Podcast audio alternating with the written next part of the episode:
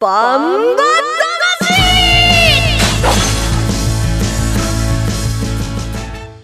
ジャガバンバ魂。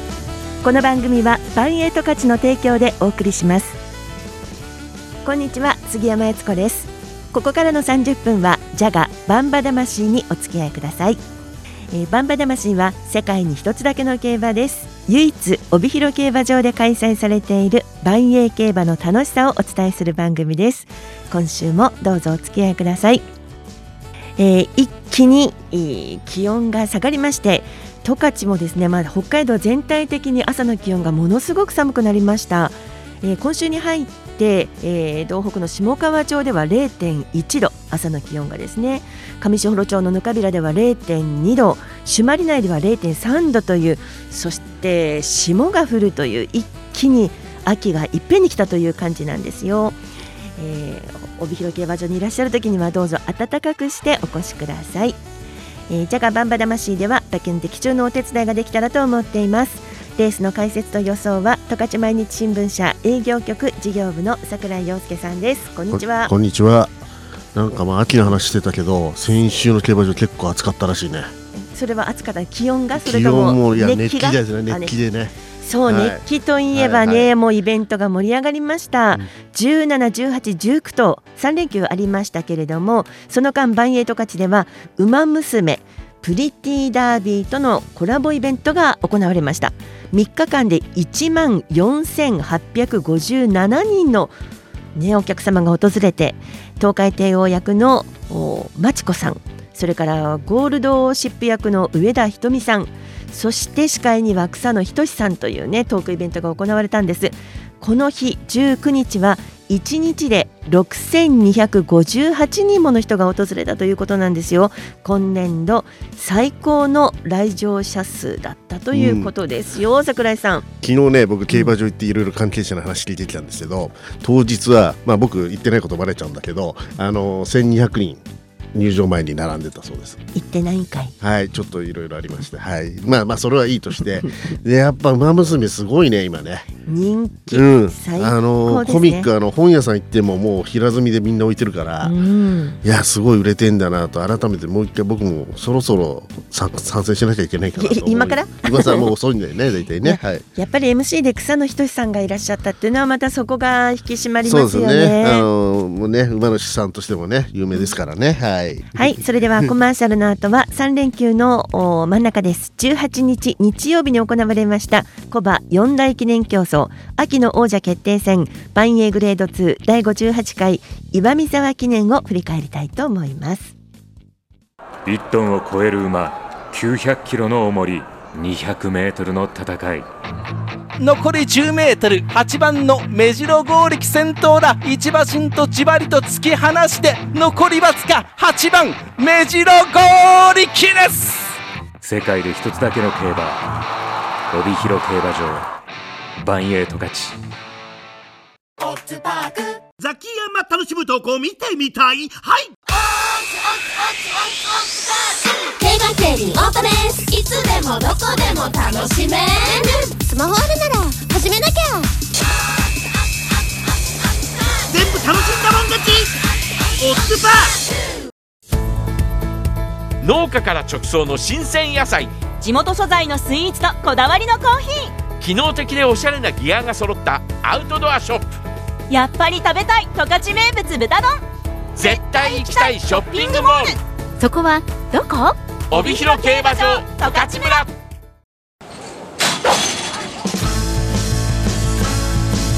バンバ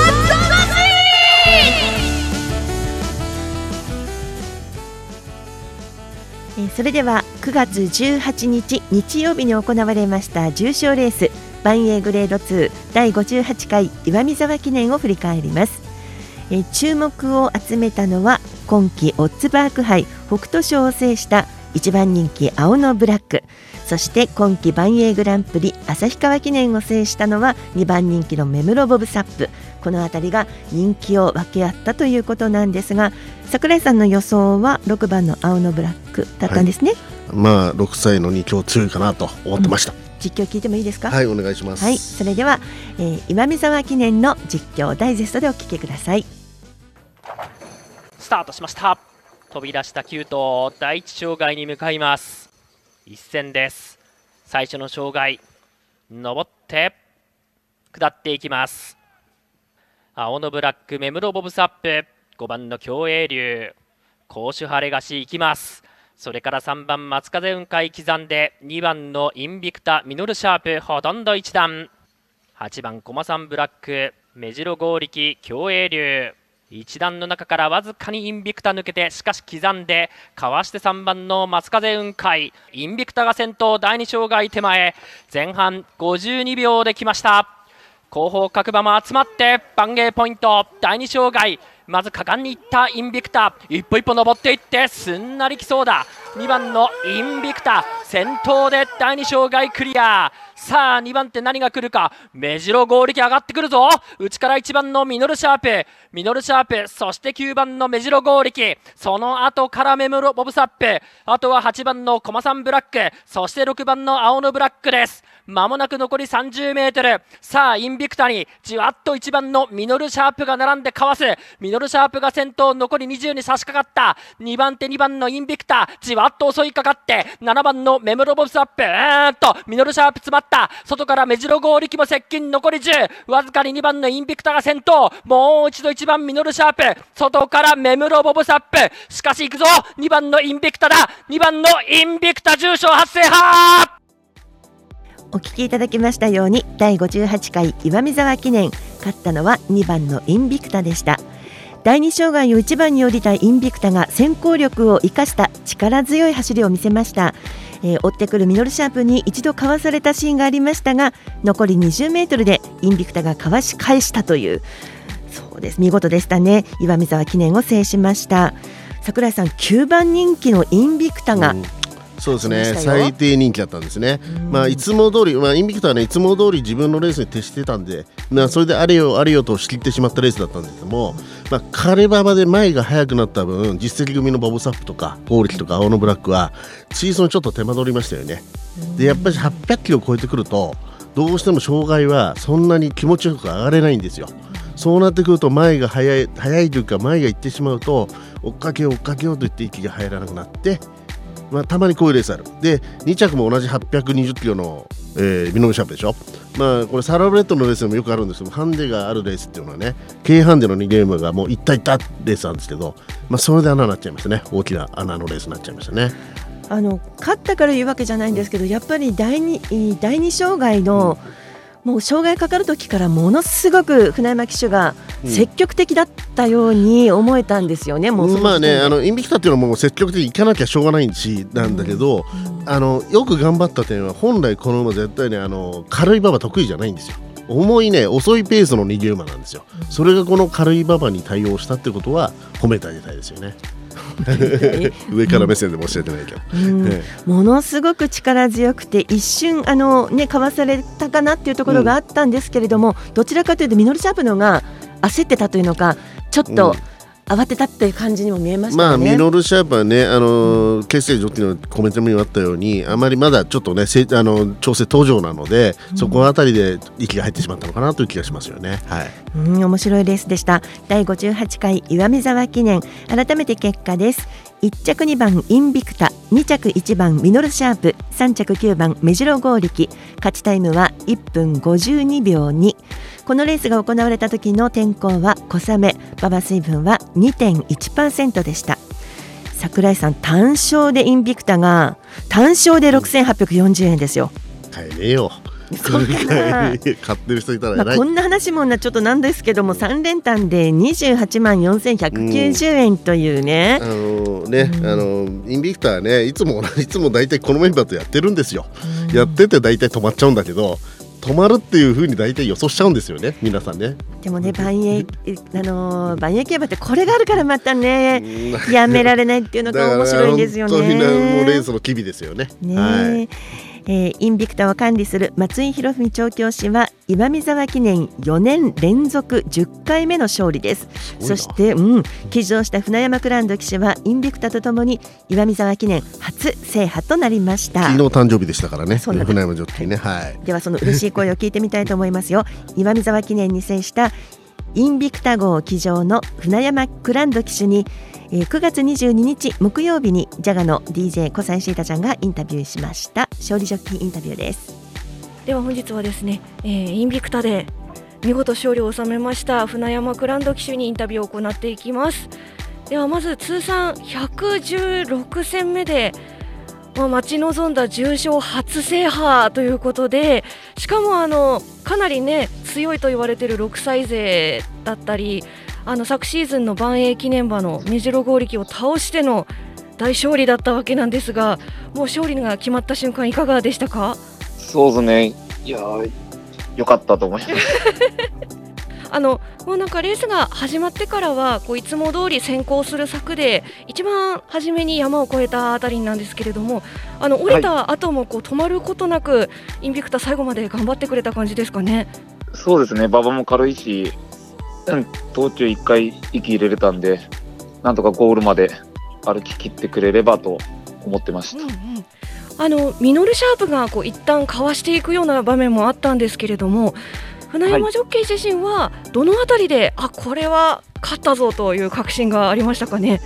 とミノルシャープが止まった時ですね。止まった時に、うん、勝ったっていうよりもうん盛り返せるなと思って勝ったと思ったのは、はい、ゴールしてからですねゴールしてからあの外外からも、うん、うんうん、後ろからどんどん来てたんで、はい、ゴールした時ゴール過ぎてからあ勝ったなと。それまでは全然。ええー、もう必死でという感じでしたでしょうか。はい。はい。必死でした。はい。あの勝因はどのあたりにあったと思いますか？まあ割とノーマーク人気も人気薄後からですけど人気薄だったっていうことで。あ、それでこうインビクタもこう伸び伸び歩けたという感じですかね。楽楽にっていうわけじゃないですけど、うんうん、こうすんなりと逃げれたのが良かったんだと思います。はい。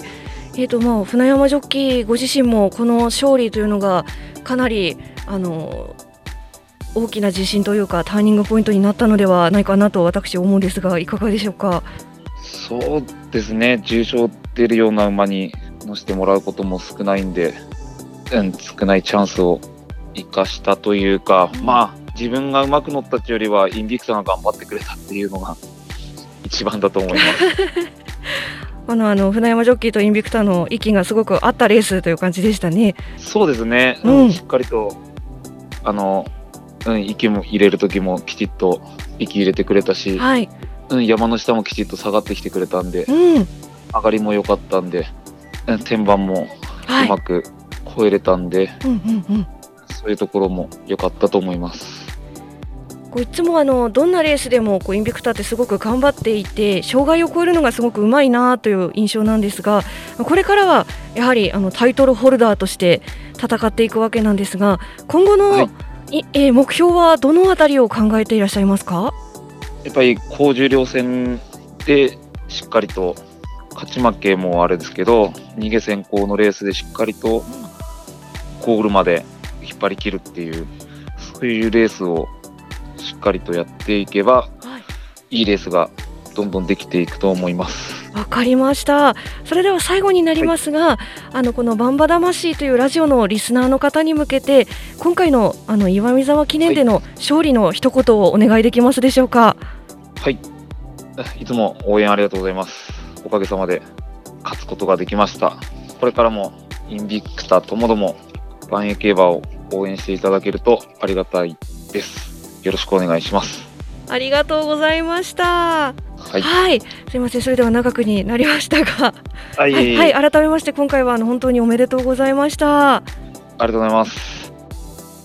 第58回岩見沢記念インビクタで制しました船山クランド騎手の勝利のコメントでした、えー、それではコマーシャルの後は25日日曜日開催の重賞レースに参ります。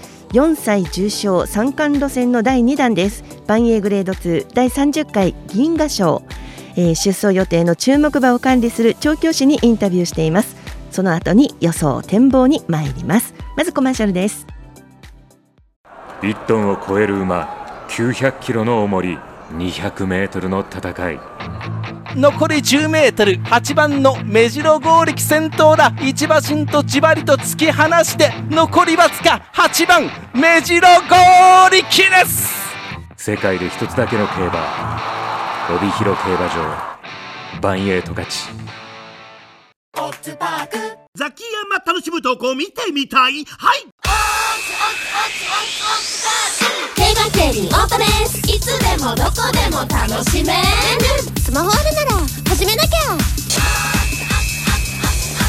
全部楽しんだもん勝ち。オッズパ農家から直送の新鮮野菜。地元素材のスイーツとこだわりのコーヒー。機能的でおしゃれなギアが揃ったアウトドアショップ。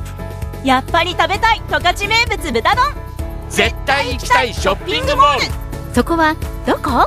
帯広競馬場十勝村。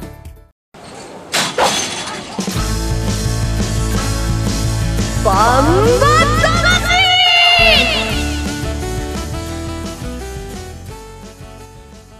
続いては25日日曜日の重賞レースです。万栄グレード2第30回銀河賞の展望予想に参ります、えー、銀河賞とはどんなレースになりますか？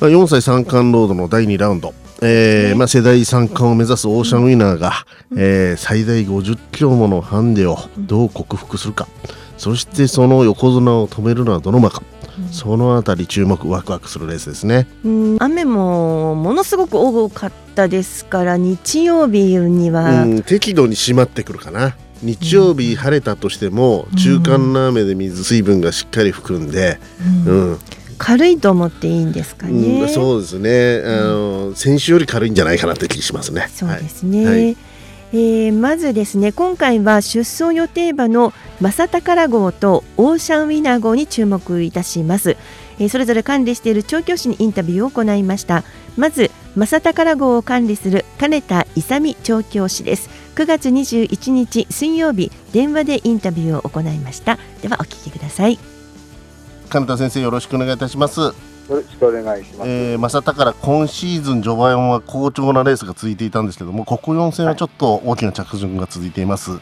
現状の状態から教えてください。はい、まあそんなに大きな変化はないんですけども、家賃の高いとこを走ってるのかなってちょっと感じてましたね。まあちょっとメンバー強いところも確かにありましたよね。はい。はいでもとはいえ限定戦に目を向けると4歳1冠目白輪賞はダービー馬オーシャンウィナーの2着に入りました、はい、同じ世代相手では上位に位置する存在と見ていいですよね。うんなんとかその辺ではちょっと、うん、存在感を示せるのかなと思っていたんですけども。はい。でさて今週は2冠目の銀河賞です、まあ、強い相手もいますけども、はい初の重賞タイトルに向けて何か施策とか考えていらっしゃいますか、まあとうん、特にちょっとね変わったことはないんだけど、まあ、いくらかといえばちょっと滑りの馬場だったらなんとかっていう、ね、気もしてたんで、うん、うん、そういった時計勝負の方に運が向いてくれればいくらかやれるかなっていう気してたんですけどね。で理想の展開としては先に超えてあの後からクローシャンウィナーを待ってるような展開ですか？いやなるべくならちょっと、うん、ために見でも山を踏んだり行ったら、ちょっと末足にって感じああ、じゃあもう先に行かしてでもいいから、最後の、はい、あはい、ゆっくり行きながらってことですね。そうですね。はい、どっちかったら、ちょっと山にちょっとあの課題がある馬なんでね。うん、じゃあもう一腰で行くことにまずこだわってということですかね。はい。はいでもね、このあの4歳に入ってから力をつけているこの馬に期待しているファンもかなり多いと思います。最後に銀河賞に向けて、はい、えー、先生の方から一言意気込みをお願いしたいんですか？あまあ、その時の調子さえ良ければ、あの自分自身の力出出せればいいなと思っているんでね、それは、はい、みんな応援してほしいなと思います。一発期待してますんで。はい、はい、ありがとうございました。はい、またよろしくお願いします。銀河賞出走予定の正宝号を管理する金田勇調教師のお話でした。ちょっと謙虚でしたか？そうですね。やはりねあの横綱がいますから、そこを意識してのコメントってところでしょうかね。秘めた行くぞっていうのは、うん、あのやはり僕と思ってた展開と逆だったんで考えてるレース展開が、うん、貯めて最後の末脚にかけるっていうレースにしてきそうな気がしますね。はい、まあ、イメージはねやっぱり持っているんでしょうけどね。やっぱりね、うん、このまだ若、まあ、4歳っても若駒なんで、うん、障害をやっぱりいかに気持ちよく超えさせるかってことが課題じゃないですか。なるほど、はい。はい、じゃあ予想の時にまたそのお話を聞きたいと思います。はい続いて、えー、オーシャンウィナー号を管理する中島俊弘調教師のお話です。9月22日木曜日電話でインタビューしました。お聞きください中島先生よろしくお願いします。はいお願いします。はい。現状、はい、今中間の動きというのはいかがですか？中間の動きはもうあれですね。悪くないですし順調に仕上がってます。やはり前走のマロニエ賞はあのメンバーもメンバーでしたし休み明けだったということもあってため気味にいった感じですかね？そうですね、久しぶりのレースなんで、あのまあ、一応、第2の障害をちょっと重点に、そういうレースをするようにちょっと行きましたね。気持ちよく登らせてあげるってことに重点を置いた感じでしょうか。はい、そうです。はい、で世代の中ではもうトップ走るオーシャンウィナーなんですけども、はい、中島先生から見てこの馬の一番良い部分というのはどこになりますか？そうですねあの障害もいいですし、降りてからの切れ味もありますし、まあ、本当に、なんていうんですか、競争能力がちょっと高いっていうのは、まあ、見てわかると思うんですけども、まあ、根性もありますし、全体的に見たら平均あれですね、いい感じだと思います。まあ、2歳世代で異例ネ記念、えー、3歳暮れにはダービーと2つの BG1 を制して、まあ、今シーズンは1冠目の白輪賞も厳しいハンデなく勝ちました。はい、先生自身もこの世代ラストシーズンの三冠は意識されてますよね、当然。はい、そうですね、やっぱりこれをもう初めから4月からはもうこれを目標にして、うん、もう視野に入れてやってますんであの夏場休ませたっていうのもそれも想定してってことですね。そうですね、はい、で気になるのは当日のコーディション、はいえー、同世代相手だとやはりやや重めの方が良いんでしょうか？そうですねやっぱり、うん、まあ、トップハンデはトップハンデなんですけども、はい軽馬場になるとやっぱりちょっと荷物の軽い馬が恐ろしいところがあるんで、どっちかといえばちょっと重馬場の方がいいような感じがしますね。そうですね。なんか激走してくる軽ハンデ馬がね怖いですよね。はい。はい。最後に銀河賞に向けて先生から一言意気込みをお願いしたいんですが。まあ今まあ年代年代のトップなんですけども、まあそれに恥じないようなレースをやってほしいと思ってます。参考になるコメントありがとうございました。はい。えー、原画賞出走予定のオーシャンウィーナー号を管理する中島俊弘調教師のコメントでした仕上げてますね仕上げてるしやっぱ自信たっぷりって感じですよね、うん、やっぱりあの世代ではやっぱ頭一つ抜けてるってことを先生もね自負しているので、うん、あとどれだけいい状態でレースに迎えるかと、うん、そこにもうすべての重点を置いているような気がします。伝わってきますよね、はい。うん、ごめん言うことなしって感じですかね。はいそね、それでは早速予想に行きたいと思うんですがここで出走馬紹介していきます。第30回銀河賞の出走メンバーです。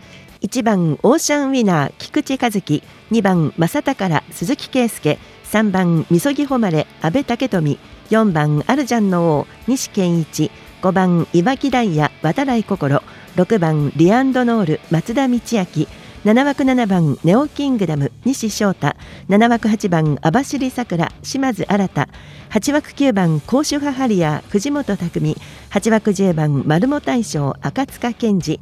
原画賞は揃いました。フルゲート10頭ですね。はい、うん、いい感じ。はい。あのー、まあなんかねやはりオーシャンウィネを止める馬はどれなのかっていう、まあ、相手探しのレースになるのかな。そうですか、はい、やっぱり人気集まると思いますが24日土曜日の十勝毎日新聞ネットバンバ金太郎の予想を見てみますとやっぱり1番のオーシャンウィナーに20丸です。9番の甲州ハリアーに丸。上から2番正宝3番みそぎ誉れ5番いわきダイヤこの辺りに印がついているということですが、大体こんな感じになりますかね。とはいえね、やっぱしオーシャンウィーナー課題あるんですよ。やっぱこのハンデは重いし、1枠、そして決して向くとは思えないカルババと。と思いながらでも僕は本命オーシャンウィナーです、どうぞ予想やっぱしね休み明けの前走ね小判オープンエディ7着だったんだけども、うん、パドック見た時もう大体仕上がってたしでもう負けたゲームはっきりしてるの。もうあの山をやっぱしすんなり越えてくるために気持ちよく走らせるってことで重点を置いたんですよね。で世代相手だったらもうおそらくすんなり越えてくると思うので、うん、まあハンデはね最大50キロあるけど、うん、まあこんなの楽勝で勝ってくると期待したいですね。相手は、はい、相手はね、やっぱりあのこうもう好調馬選びました。マサタカラと甲州ハリア。あのマサタカラはね白輪賞でオーシャンウィナーの2着。甲州ハリアはここずっとね、えー、3着2着2着とずっとあの成績いいので、安定感あるので、この辺りカルババも得意なので。1219を1500円ずつ買いたいと思います。馬服でね。はい。馬服多いですね。あのもうね、うん、多分オーシャンウィナーにかぶっちゃうと、うん、馬単価ってもあんまり意味ないんだよね。配当差が出ないんだよね。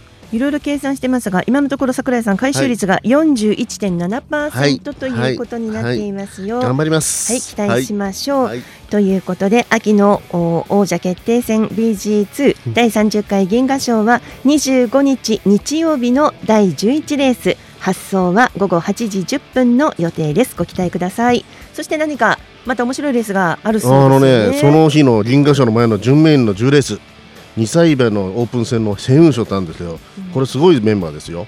えー、宝キングダム4戦4勝マルホン領有4戦4勝無敗対決。それに加えて世代トップの5戦5勝している競泳プラスが出てくると。こんなねあの七かまど賞10月の七かまど賞の前哨戦なんだけど、うん、こんなにオープン特別でここまでのねメンバー揃えるのはねめったにない。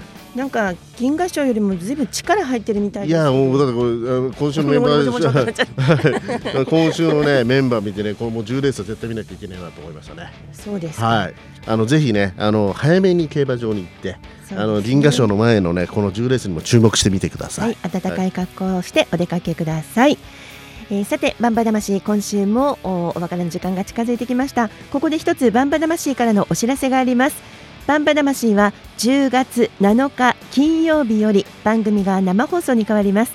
毎週金曜日16時30分からジャガの DJ 栗山正宏と杉山悦子が担当することになります。今まで通り土曜日午後3時日曜日午後5時からは再放送もあります。金曜日生放送の再放送ということになりますので、えー、新しくなるジャガバンバ魂をぜひ楽しみにしていてください。バンバ魂ではリスナーの皆さんからのメッセージを募集しています。番組への質問やご意見、えー、そして桜井さんへのコメントなどそして皆さんの競馬との思い出の話何でも OK です。いただいたメッセージは番組内で紹介させていただきます。メッセージを送ってくださった方には全員に万栄オリジナルグッズをプレゼントします、えー、メッセージの宛先はバンバアットマークジャガドット FM banba アットマーク janga.fm です。皆さんからのメッセージお待ちしています、えー、ジャガーバンバ魂はスマホアプリリッスンラジオ YouTube ポッドキャストでも配信しています。ラジオの本放送をお聞き逃しの際は YouTube ポッドキャストでぜひお聞きください、えー、来週は25日日曜日開催の重賞レース。第30回銀河賞の振り返りと勝利ジョッキーインタビューなどもお届けする予定です。さあ秋競馬の見どころどうですか？まあねあの各世代の三冠ロードのねあの中間レースがあるのとコバもこれからあの帯広記念万円記念に向けて熱いレースが盛り上がってきます。あのねあ荷物もだんだん重くなってきますんでバンバらしいね万栄競馬らしいね迫力のあるレースが秋になると見えてくるかなとこどの厩舎ももちろん年間通して仕上げて一つ一つのレースに仕上げてくるんですけど、うん、1年を通してやっぱりストーリーってあるので、うん、ここからがやっぱり後半戦でまたぐっと変わってきますよね。そうですね。まあ人間としてあの馬も得意不得意の季節あるんで。はいはいはいはい。はい、さんが夏得意なようにね。はい。